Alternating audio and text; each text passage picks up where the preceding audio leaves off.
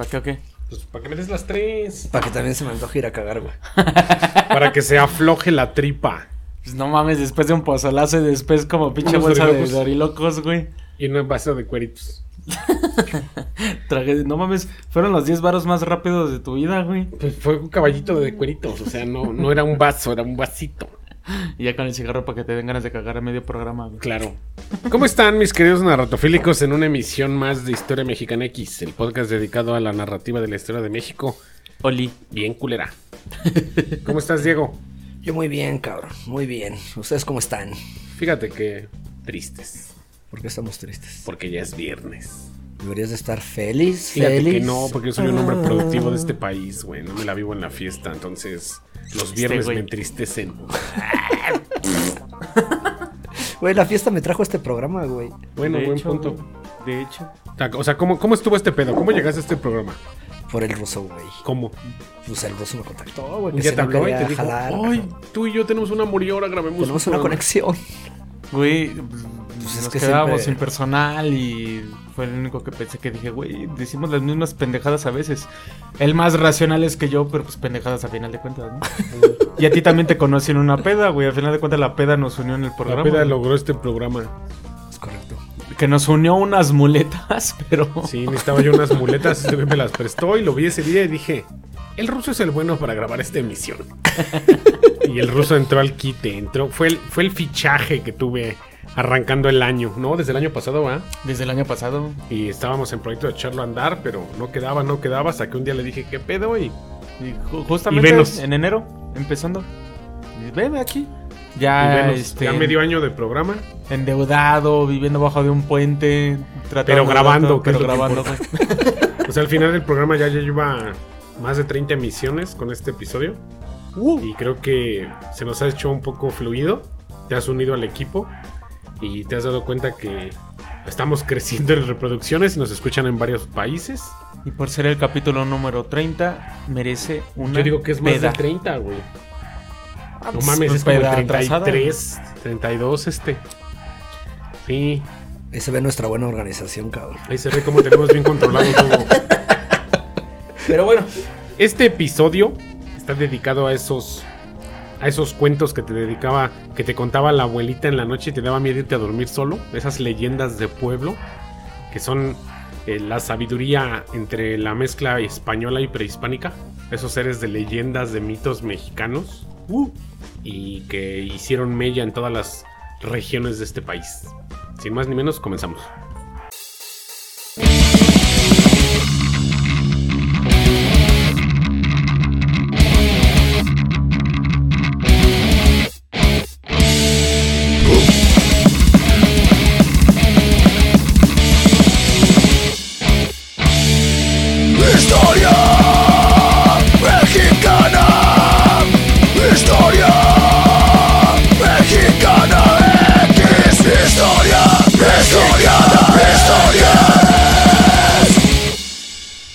Nuestro país tiene una rica tradición oral. Uy, uy. que narra las historias de seres paranormales que asustan o aterran a las personas descuidadas. Ah, cabrón. Nadie puede negar que México tiene una de las culturas más ricas del mundo, con cuentos y leyendas surgidos de la mezcla de tradiciones europeas e indígenas. Basta ver el interés que despierte el Día de Muertos para comprender la relación de nuestra cultura con el más allá y, Y con los seres eh. que no habitan este mundo. Y sí, ¿eh? Tenemos fantasmas famosos y muchos otros no tan conocidos. Aquí te presentamos algunos de los personajes de leyendas más representativos de México. Caray. Como... Este, no sé... Ahorita, ahorita, no, no, no, Como no, el no estropees mi ¿no, güey? El que inyectaba a la gente con enfermedades y no sé qué tanto Pero mamada. son más como de.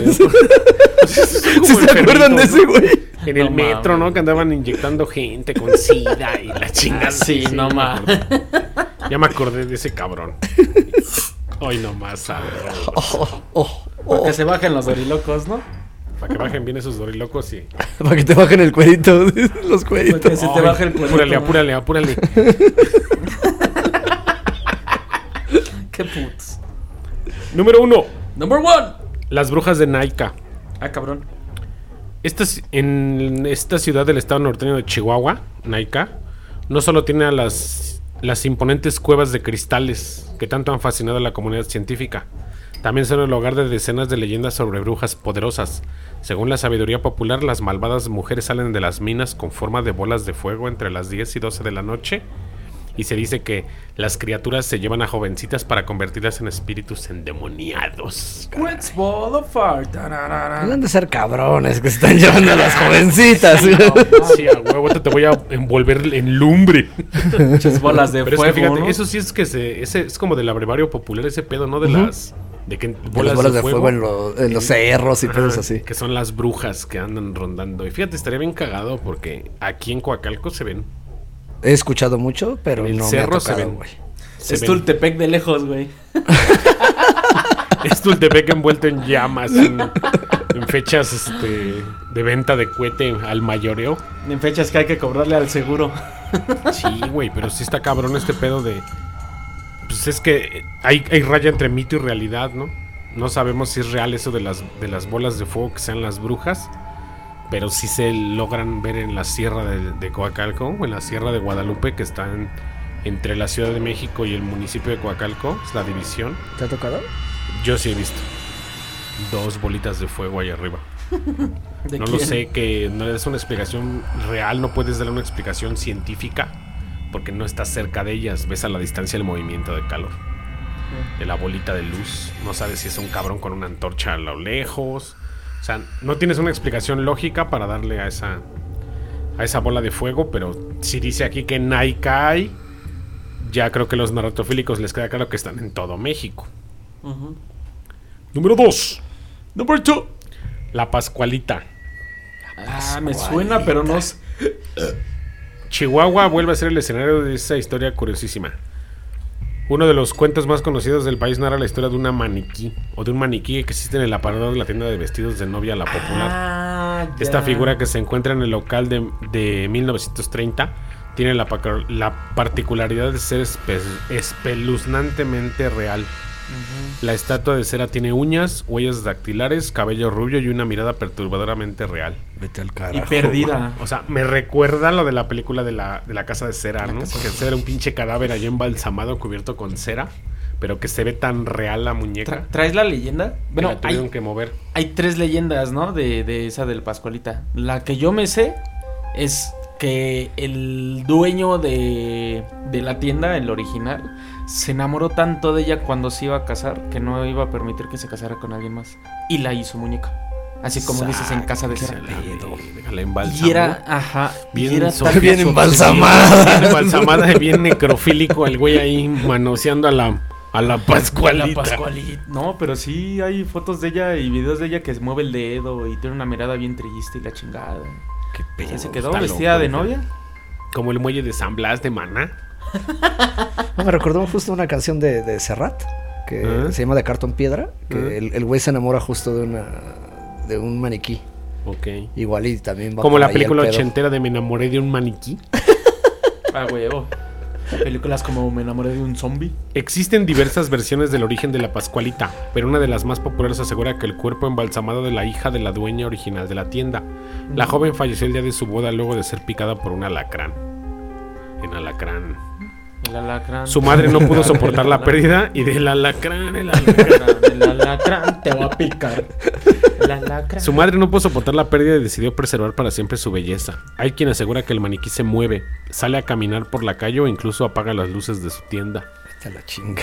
Imagínate, vas a comer, no, vamos a la Qué ver. Alexa ni qué la chingada, ¿eh?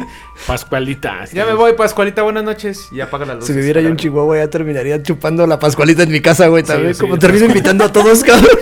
La Pascualita, La Pascualita en la casa del contigo. Diego. Pásate, pásate, Pascualita, no hay pedo. Aquí también te vamos a dar tu piquete. De alacrán. Y no de alacrán. no, eres una basura, Diego. Ah, Hay muchas leyendas de la Pascualita. Número 3. Number three. La mulata de Córdoba. Órale.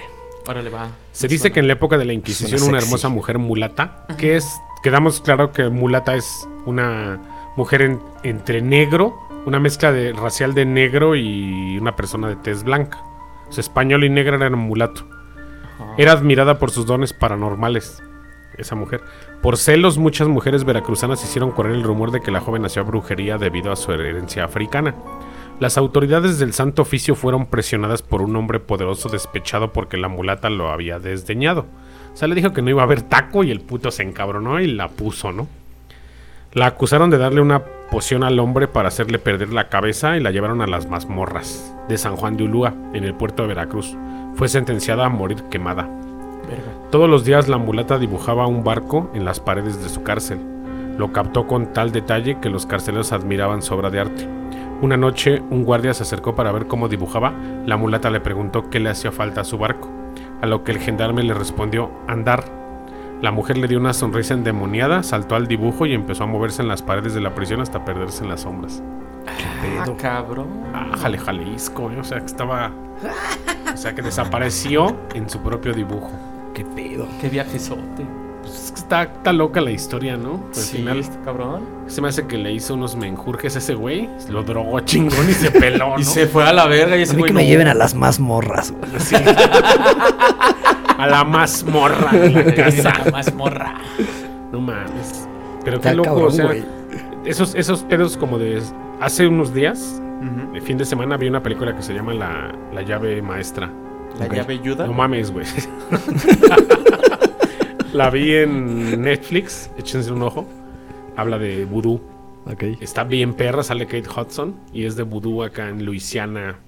Negros. Oye, blues. pe- pero hay registro de la morra está en prisión y de que ya no hubo. Pues al final es la época colonial, güey. O sea, seamos honestos. No había registro de ni madres, ¿no? Será la leyenda que te cantaba tu abuela, güey, para que no Que mames. durmieras temprano. Con miedo. Para que ya no durmieras, güey. Duérmete temprano, te va a venir a chupar la Sentías que mulata el dibujo negra. llegaba a la pared. A las Hola. 3 de la mañana con los ojos bien abiertos viendo al techo. Sí, güey, bien paniqueado. Cualquier ruidito de la casa. Esperando que te llegue a chupar la mulata. Ay, que llegue temprano, ¿no? Pues ya chupé la bruja, ya tengo sueño, güey, no mames. Sí, pero es que al final es este tipo de, de historias, pues se, se quedaron en el, en el en el saber cultural, ¿no? En toda la banda. Toda la banda las tenía como de siempre, pues, de la historia de le buscas, le buscas una raíz y pues te cuentan que era en Veracruz. Y te apuesto que en Veracruz te cuentan que es en la Ciudad de México. Y tratarle de dar ese misticismo a la historia, güey, que al final no sabemos si es real. Que lo dudo, francamente. Pero que sí tenía su toque de. ¡Ay, no mames! sí". ya no dormías. Ay, perro. Número 4. Number 4. El fantasma del Cerro del Lobo. Ah. Se cree que este lugar ubicado en la Reserva Ecológica del Parque Ecológico de Santa Polonia en Pachuca Hidalgo es el lugar donde una mujer vestida de blanco se pasea en las noches de luna llena. La aparición no daña a las mujeres que la encuentran, pero seduce a los hombres con los que se topa para después arrojarlos desde las peñas del cerro. O sea, por pinches calientotes. Les da fuego. Es que imagínate, aquí en Coacalco un tío mío, abuelo de un de un primo, vaya, mi pariente Panchito, eh, escucha el programa de vez en cuando. A mi tío Efren se le apareció una mujer con cara de caballo, güey, y con y sin piernas. Ah, pedo, Que la siguió así por un. Él venía en su caballo y que la vio caminando en la noche por el maizal. Y él la siguió porque pues era calientote mi tío, ¿no? Y la fue a buscar, güey. Y cuando le hablaba, la, la morra no volteaba. Y dice que ya avanzándole, güey, volteó y que tenía la cara de caballo, güey, y no tenía patas. O sea que nada más iba como flotando. Y dice mi tío que sí la vio, güey. O sea que él sí le dio acá el y se volteó bien empaniqueadísimo. Y se fue a la verga en su caballo. O dijo, Pero nada más pues, no A mí me tocó conocer ese tío, güey. Y sí, él decía que sí la vio. O sea, al final, pues no sé si los mataba, pero aquí, como te dice, pues Antes yo de creo- averiguar, tu tío se fue a la chinga. Sí, antes de saber si se iba a valer No madre, mames, dijo, sácate a la verga, a la güey". verga porque esto se va a poner feo. Pero es que sí, güey, al final es como una... Como una historia para que los hombres no anduvieran de culeros, ¿no? Que sí, Salimos en la madrugada. No te va a salir si no te va a cargar la chingada. Número 5. Number 5. La tisigua. Órale. Ah, cabrón. Todos los pueblos tienen leyendas que advierten a los jóvenes de las malas compañías. ¿Ves? ¿Ves, Ruso? ¿Ves? Tal es el Yo caso de la güey. tisigua, una mujer con la capacidad de robarle la vida a los muchachos desprevenidos. O sea, pendejados, ¿no? Alcoholizados, drogados. Esta historia chiapaneca narra cómo esta aparición con la forma de una bella joven atonta a los hombres que se quedan bañándose largas horas en las orillas del río Sabinal. El espectro aplaude y llama a los desafortunados por su nombre. Los hombres que la ven se quedan sin voz, sin razón y sin espíritu, siempre esperando ver de nuevo la belleza fantasmal de la tisigua. Madres. O sea, como que es un como un como una culpa, ¿no? Como algo como que los deja, no los mata, ¿viste? Los deja idiotas, pero es por, al final, por andar de cabrones. O sea, regreso al... Por quererse la chingar. Sí, pues es que es la básica, ¿no? Es una... O sea, tú llegas a ver un ser fantasmagórico, pero que está buena, dices, pues, Sí, me la pues ya que, ¿no? Para que no anden de cabrones. Aquí andamos a ver qué encontramos, ¿no? No mames. Siempre abiertos a nuevas experiencias, cabrón. Siempre bien pinches fantasmagóricos. Es que somos góticos. Ah, huevo, hasta lleva la ouija para ver si sale, güey. Sí, a huevo. Número 6. Number six. El vampiro del Panteón de Belén. El vampiro fronterizo. De acuerdo con esta leyenda de Jalisco, hace muchos años Guadalajara fue azotada por una extraña plaga que causaba la muerte de animales y hombres después de la puesta del sol. Corría el rumor de que la ciudad era azotada por un vampiro, por lo que las autoridades de la ciudad se reunieron para cazar a la criatura. Un hombre les aseguró que para atrapar al ser no muerto la ciudad debía causar causarle hambre para forzarlo a salir de su escondite. Pronto no hubo un ciudadano que se aventurara a salir desprotegido de su casa. Dos semanas después, los cazavampiros vieron a un hombre de aspecto extraño al que pronto dieron muerte. Enterraron sus cenizas en el panteón de Belén y de la tumba empezó a crecer un árbol maldito que está cercado con una valla bendita para que la criatura no pueda escapar jamás. Hasta la fecha, las autoridades del cementerio se aseguran de podar el árbol para que no crezca más allá de los límites benditos. Madres, No vayas para allá, cabrón. No, no te vayan a matar, Rusito. sí, no mames. Con tu aspecto extraño, gordo, no vaya a ser, güey. Con ese pinche aspecto que traes ahorita de Kiko Punk. Con ese corte de cabello de Bothead que traes. Tu piel blanca, reluciente. Sí, esa piel tus blanca. ojerotas. Sí, si quieres, pareces drogadicto ahorita. Te vayan a querer acabar torciendo, ¿no? Ay, no. Número 7. Number seven. El aguizote. Ah, cabrón. Se trata de una leyenda colonial que cuenta cómo Hernán Cortés escribió a España sobre un animal azteca, una especie de perro de agua que en lugar de una cola tenía una poderosa garra que utilizaba para ahogar a los conquistadores. ¿El colagarras? Güey, y lo contó, güey, lo contó Hernán Cortés, ¿eh? Que tenía el colagarras. La criatura trae a los desprevenidos a las orillas de los lagos imitando los llantos de un niño. Cuando los hombres se acercan para auxiliar al supuesto pequeño, el aguizote los atrapa y los arrastra hasta el fondo de las aguas.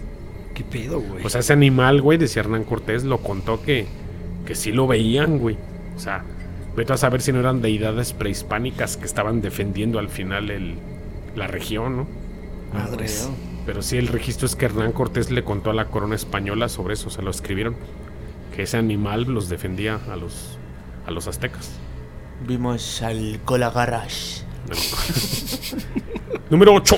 Number eight. El charro negro. ¡Ah, belleza! De Es un pinche tequila con Coca-Cola. Un misterioso hombre vestido con traje negro, charro de gala, deambula por los pueblos circundantes a la Ciudad de México. O sea, por aquí. Montando un enorme corcel color azabache. Se dice que este espectro es el embajador del diablo. Cuando el charro negro aparece, trata de seducir a las mujeres con las que se topa. Si la dama prueba ser virtuosa, el fantasma la deja ir. Si al contrario, la, la incauta permite los avances del ser maligno y monta el caballo fantasmal, el charro negro se la lleva cabalgando al infierno. O sea, este era para las mujeres. Ahora Ahora más de cabrona, sale el charro Vamos, negro eh. y te da justicia. Sí, no mames. Es que era, era como el control de no vas a andar de cabrona porque te sale el charro negro, ¿eh? Y en ese tiempo, pues no, pues imagínate, te ibas a salir de madrugada y te topabas a la vecina y no sabías si era la pinche. ¿Cómo se llama la de acá arriba? La bruja esta. No sabías si era la pinche Tisigua, si era el fantasma del cerro del lobo y si era un cabrón, no sabías si era el charro negro, ¿no? Pero al final creo que era, para mi parecer, eran las, las historias que contaban los papás y las mamás y los abuelitos para que no se salieran de cabronas las hijas y los hijos. Y creo que se hubieran servido a estas alturas, pero pues Sí, ahorita cabrón. no mames. Sí, no mames.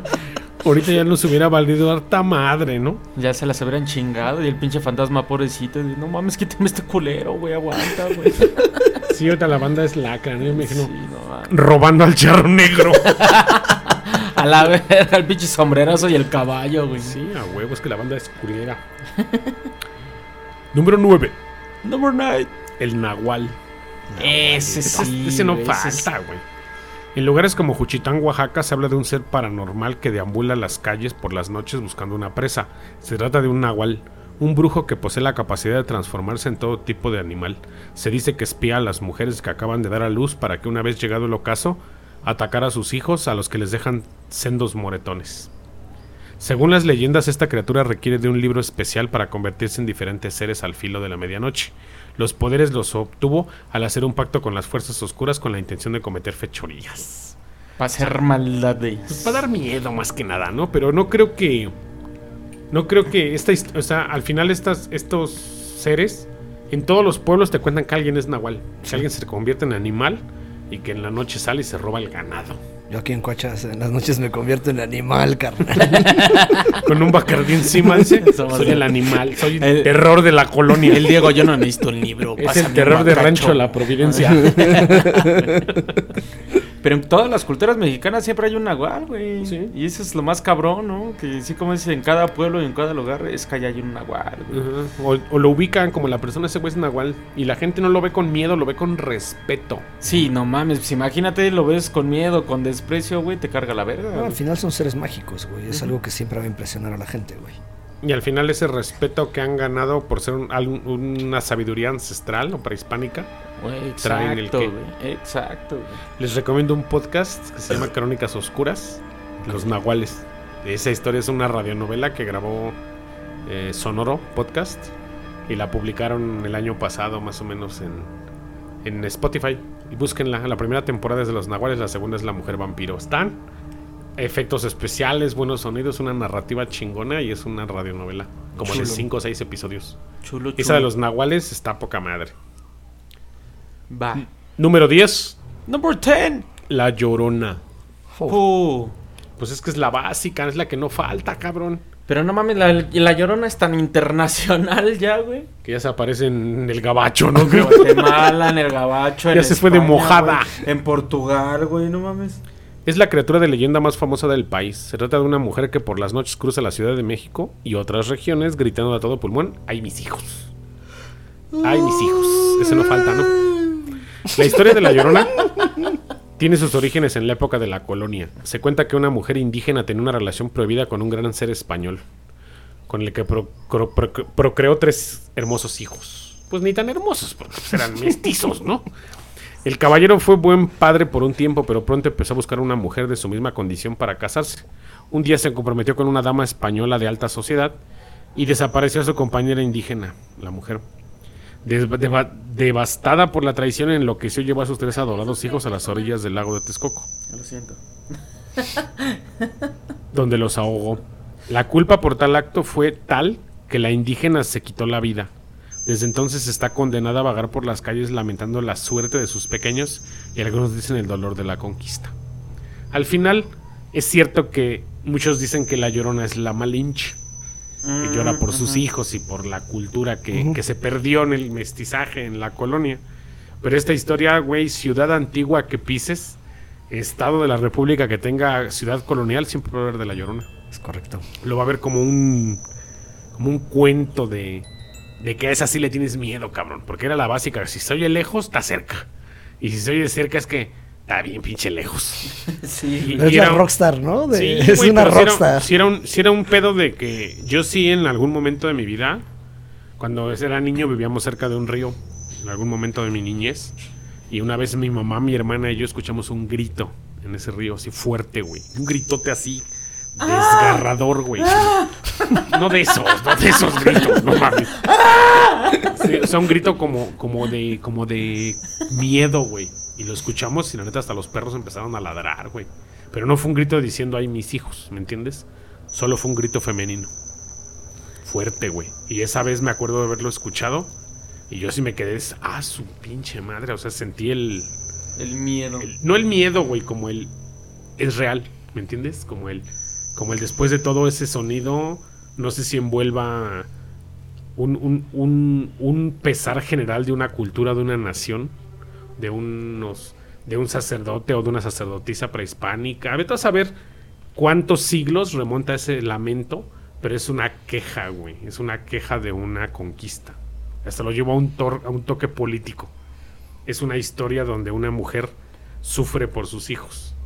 Una, una madre prehispánica sufre por lo que le sucede a sus hijos con los españoles llegando a esta nueva tierra a ser maltratados en su propia Que esa tierra. es la original de donde sale la llorona, ¿no? Así es. Porque date cuenta, o sea, ellos eran aquí amos y señores, ¿no? De, de sus regiones y llega otra cultura y te pisa, te quita los lugares, te toma por esclavo y pierdes todos los derechos que tenías, pues automáticamente alguien se quejó. Pero, Y esa queja es la queja mística, la queja espirituosa de esa historia.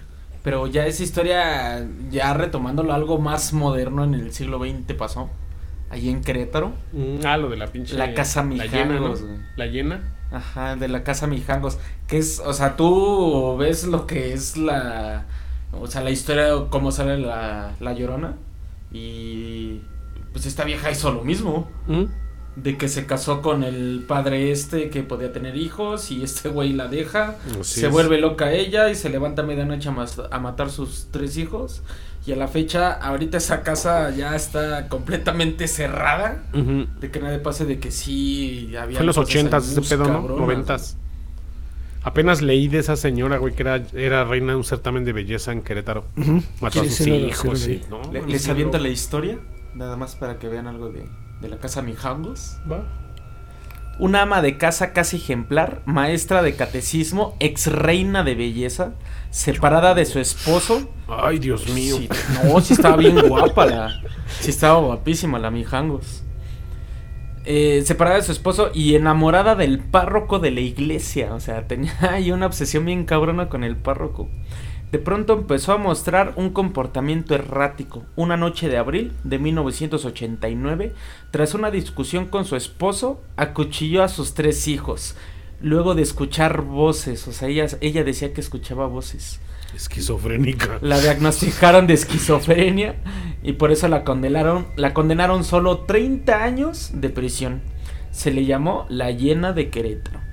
Salió en prisión 2019. La casa donde ocurrieron estos asesinatos se encuentra abandonada, pero la gente pasa por ahí y dice que realmente se siente una vibra escalofriante. O sea, al final hubo asesinatos de niños y dos, tres locuras ahí. Siempre eso da un, un shock más grande, ¿no? Ujú. O sea, el, el tema de que haya niños asesinados brutalmente, Ah, siempre da un madrazo. No, yo hubo mucha gente que se llegó a meter a querer este antes de YouTube y Y cañitas, ¿sí? y cañita. Antes de Carlos Trejo y sus mamadas. No, pues hubo mucha gente que se metía a ver qué pedo y salía aterrorizada diciendo, ya no vuelvo a entrar ahí, güey. Y eso dio a pie a gente más enferma, hacer rituales y la mamada, queriendo ofrecer las almas de los niños que seguían penando ahí. Y el- ahora sí que el gobierno de Querétaro dijo, no, mejor vamos a cerrar esta mamada. es una casa en un porque-". fraccionamiento. De hecho, no tiene zaguán, está bardeada toda, güey. Y no pueden demolerla por la continuidad en la cimentación con las casas aledañas. Es como si fuera una casa aquí. No puedes tronarla, pero cierran todos los accesos. No, qué putiza de los vecinos, ¿eh? Ese es el vecino de al lado. Puto terror que se va a salir la mijango sin calzones ahí, no No mames. mames, de escuchar morritos ahí a medianoche, güey. Nada más pensarlo, güey. Deja tú de que escuches cosas, güey. No, El La solo hecho de pensarlo. güey. La sugestión de uno, no dormirías ahí al lado. Yo sí, sin pedos. Hoy, ya Oy, empezó el no. Kiko Pong, luego, luego de Oye, al vampiro. este vampiro canadiense. Che vampiro fronterizo, ya empezó de loco. ¿Qué te pareció este programa, Diego? Me pareció bastante agradable, compañía. Bastante agradable. Conciso, cortito, preciso. Sí, sí, sí. Pero pues, la llorona siempre va a ser la rockstar de este pedo, ¿no? Güey, pues a final de cuentas son historias que ojalá todos los narratofílicos que nos escuchen por allá, cuáles conocen, cuáles conocen, bueno, conocen de aquí y cuáles conocen de aquí en versiones de allá, güey. Así es.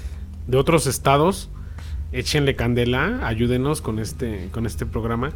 De otros estados, denos ahí sus, sus, sus puntos de vista en redes o denos sus historias aterrorizantes de, su- de sus, de sus ciudades.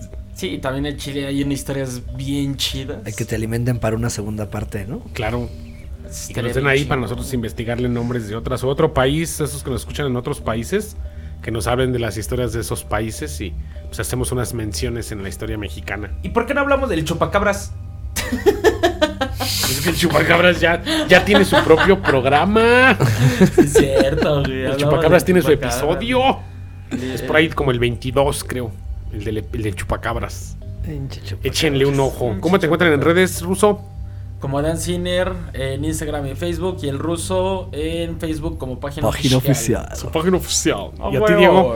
Diego del Valle en Facebook y Valley From en Instagram.